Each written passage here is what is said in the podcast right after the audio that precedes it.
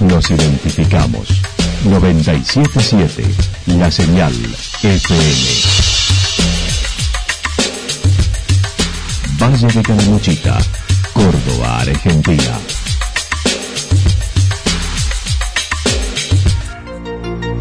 El más completo resumen de las noticias de la región, encontralos todos los días a las 12 y 30, a las 16 y a las 22 horas. Panorama de noticias. Por la 977, la señal FM nos identifica también con las noticias.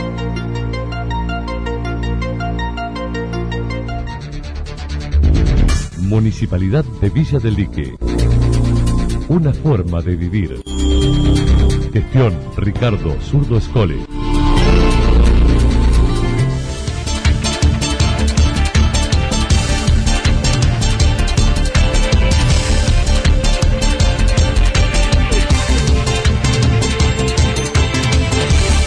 A esta hora hacemos un repaso por la información regional a través de los títulos. Ya están en Calamuchita 120 efectivos policiales que se suman en la regional policial.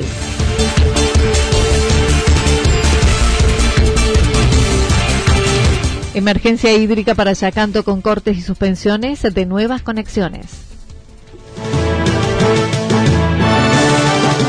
La actualidad en síntesis.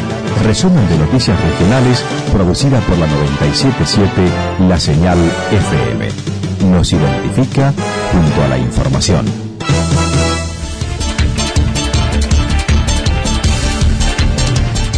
Ya están en Calamuchita 120 efectivos policiales que se suman en la regional de policía. Tal como estaba previsto, desde esta semana se puso en funcionamiento el operativo verano de la Departamental de Policía en Calamuchita, con 120 oficiales de refuerzo, nuevos móviles y también gente de investigaciones.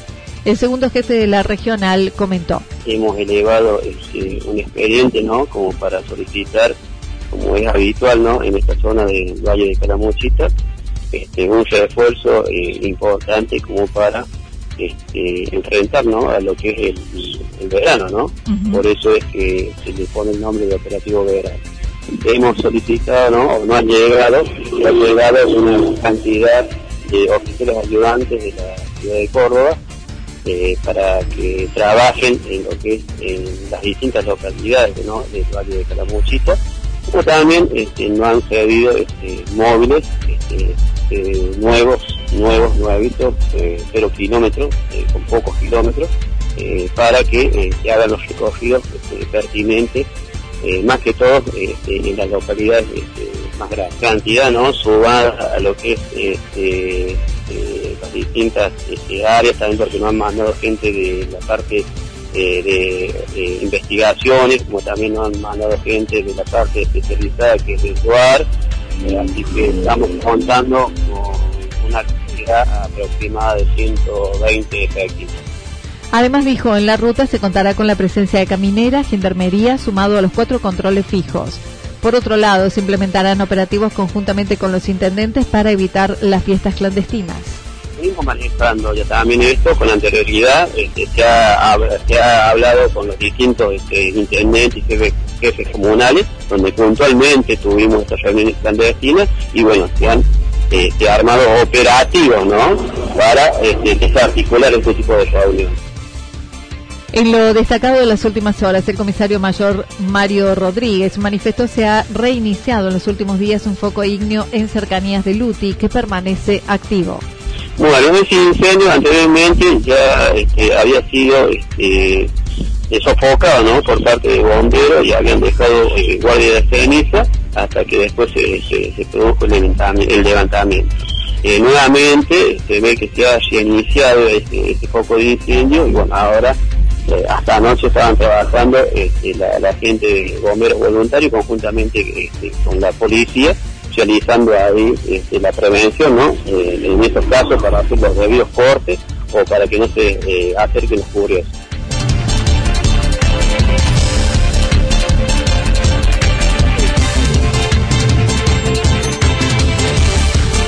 Emergencia hídrica para Yacanto con cortes y suspensiones de nuevas conexiones. La semana pasada, la localidad de Yacanto declaró mediante la ordenanza la emergencia hídrica en la última sesión del Consejo.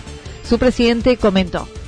tuvimos la última sesión ordinaria del año dentro del Consejo Deliberante, este año nos extendimos un poco más del 30 de noviembre, y bueno, el tema sobre la mesa debido a, las condiciones climáticas, digamos, y a la falta del, recurso en las fuentes de captación del, servicio de agua, eh, se, se puso el tema sobre la mesa, inmediato se decidió por unanimidad declarar la emergencia hídrica para Villa Yacanto, y lo que conlleva, digamos, un par de acciones, no solamente la declaración de emergencia hídrica, sino algunas acciones que nosotros denominamos de parche, digamos, y que tienen que tener la colaboración necesaria de varias de las instituciones de nuestra comunidad y sobre todo eh, la, difusión del momento que estamos pasando, porque tal vez algunos no lo han advertido y necesitamos el acompañamiento, digamos, con la conciencia social de este momento tan complicado que como mencionaba usted, no solamente afecta a Villa Yacanto. La misma establece además la conformación de una mesa de trabajo entre municipios e instituciones. Para la población, dicha ordenanza implica la realización de cortes en el suministro del servicio por ahora de 23 a 7 de la mañana y tal vez en enero los cortes sean más profundos. La prohibición de llenados de pileta y la suspensión de nuevas conexiones hasta marzo. En primer lugar, eh, tener conocimiento de que la prestación del servicio de agua corriente, digamos lo que es la red, eh, va a tener cortes en cuanto a la prestación del servicio. En principio se han planteado cortes eh, entre las 23 y las 7 horas, digamos, pero muy probablemente para el mes de enero, en esa mesa de trabajo, se decida hacer cortes de 24 porque como las fuentes de captación están muy bajas, Anita, eh, no, se, no se alcanzan a llenar los sistemas, digamos, de distribución. Después, por otro lado, aparte de esto, eh, la prohibición total del llenado de piletas, eh, que se hacía en, algunas, en algunos casos por la por el agua de la red corriente, bueno, eso quedó totalmente prohibido. Y también han quedado suspendidas las nuevas conexiones que solicitan las personas que se han decidido invertir en Yacante y a venirse a vivir eh, suspendido por lo menos hasta el mes de marzo y ver qué pasa durante el, durante el verano, eh, que entendemos que vaya a haber un poco de acuerdo a los pronósticos y si eso pasa, digamos, la, escasez va a ser cada vez más grande. Si las lluvias llegaran, eh, estaríamos hablando de otro escenario, eh, entonces estas acciones, digamos, vamos a tener que ir evaluándolas con el, con el paso del tiempo. Luciana Salgado mencionó se busca la financiación para lograr fuentes de captación en otros lugares a través de gestiones del Ejecutivo. También en dicha sesión se aprobó la digitalización de los nombres de calles y nomenclatura, estimando para la semana próxima ya pueda ser de acceso público. Dos temas muy importantes. Uno tiene que ver eh, con la finalización de la digitalización de los nombres de la calle, zona urbana de Canto y la nomenclatura eh, cosas que nosotros no, teníamos. Bueno, se ha terminado con ese trabajo, con la digitalización del mismo y entendemos que la próxima semana, entre lunes o martes, ya vamos a poder hacerlo circular, digamos, informar, informarlo al catastro de la provincia, al catastro municipal eh, y que exista un sitio web en donde todas las personas que deciden venir allá tanto tengan acceso a esto y para el próximo año el, desafío del municipio de otorgar los, los domicilios, digamos, a través de la oficina respectiva a cada uno de los solicitantes. De esta manera quedaron establecidos 24 barrios con el nombre de sus calles en toda la zona urbana. Lo que tenemos definido en todo lo que es la zona urbana, digamos, son 24 barrios, eh, todos con sus nombres de calles, digamos, y con la nomenclatura que tiene una, una única orientación, digamos, con un punto de partida eh, y que, eh, digamos, hace todo el recorrido de todo ese ejido urbano.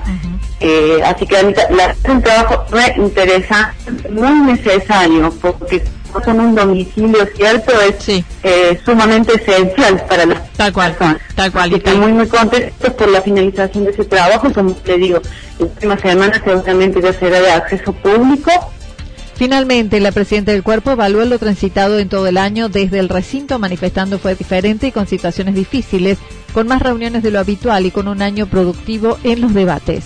Un año eh, productivo en cuanto a los debates, eh, en cuanto a los consensos obtenidos, porque creo que la pandemia ha sensibilizado muchas cuestiones y nos ha permitido utilizar el sentido común en cada una de las decisiones que se ha tomado a todos por igual. Entonces creo que creo que es importante, como le digo, para rescatar esto de, llegar a una decisión a través del, debate con, sentido común es lo que tengo para rescatar.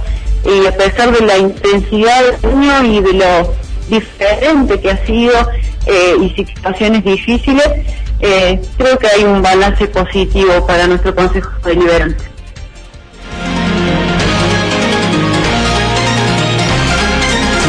Toda la información regional actualizada día tras día.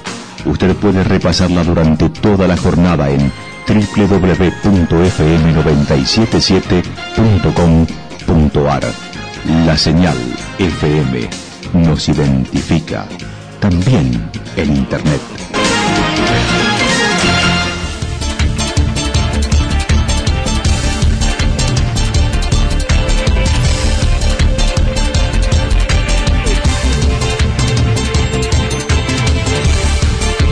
El pronóstico para lo que resta de la jornada indica tormentas aisladas y tormentas fuertes hacia la noche, las temperaturas máximas entre 32 y 34 grados. El viento estará soplando al sector norte por la tarde y luego rotará al sector sur-suroeste en las horas de la noche. Mientras tanto, para mañana viernes, eh, tormentas fuertes en la madrugada, luego nublado y tormentas aisladas hacia la tarde, temperaturas máximas entre 29 y 31 grados, las mínimas entre 16 y 18 grados. El viento del sector suroeste estará presente en la madrugada entre 23 y 31 kilómetros en la hora y con posibilidad de ráfagas de entre 42 y 50 kilómetros en la hora. El resto del día el viento tendrá direcciones variables. Para el fin de semana, tormentas aisladas, temperaturas máximas que estarán el día sábado entre 29 y 31 grados con mínimas de 18 a 20 grados. Para el día domingo seguirá con tormentas aisladas, las temperaturas máximas descenderán entre 25 y 27 grados y las mínimas entre 17 y 19 grados. Datos proporcionados por el Servicio Meteorológico Nacional. Municipalidad de Villa del Lique una forma de vivir. Gestión Ricardo Zurdo Escole. Lo que sucedió en cada punto del valle. Resumimos la jornada a través del informativo regional en la 977. 977, la señal FM.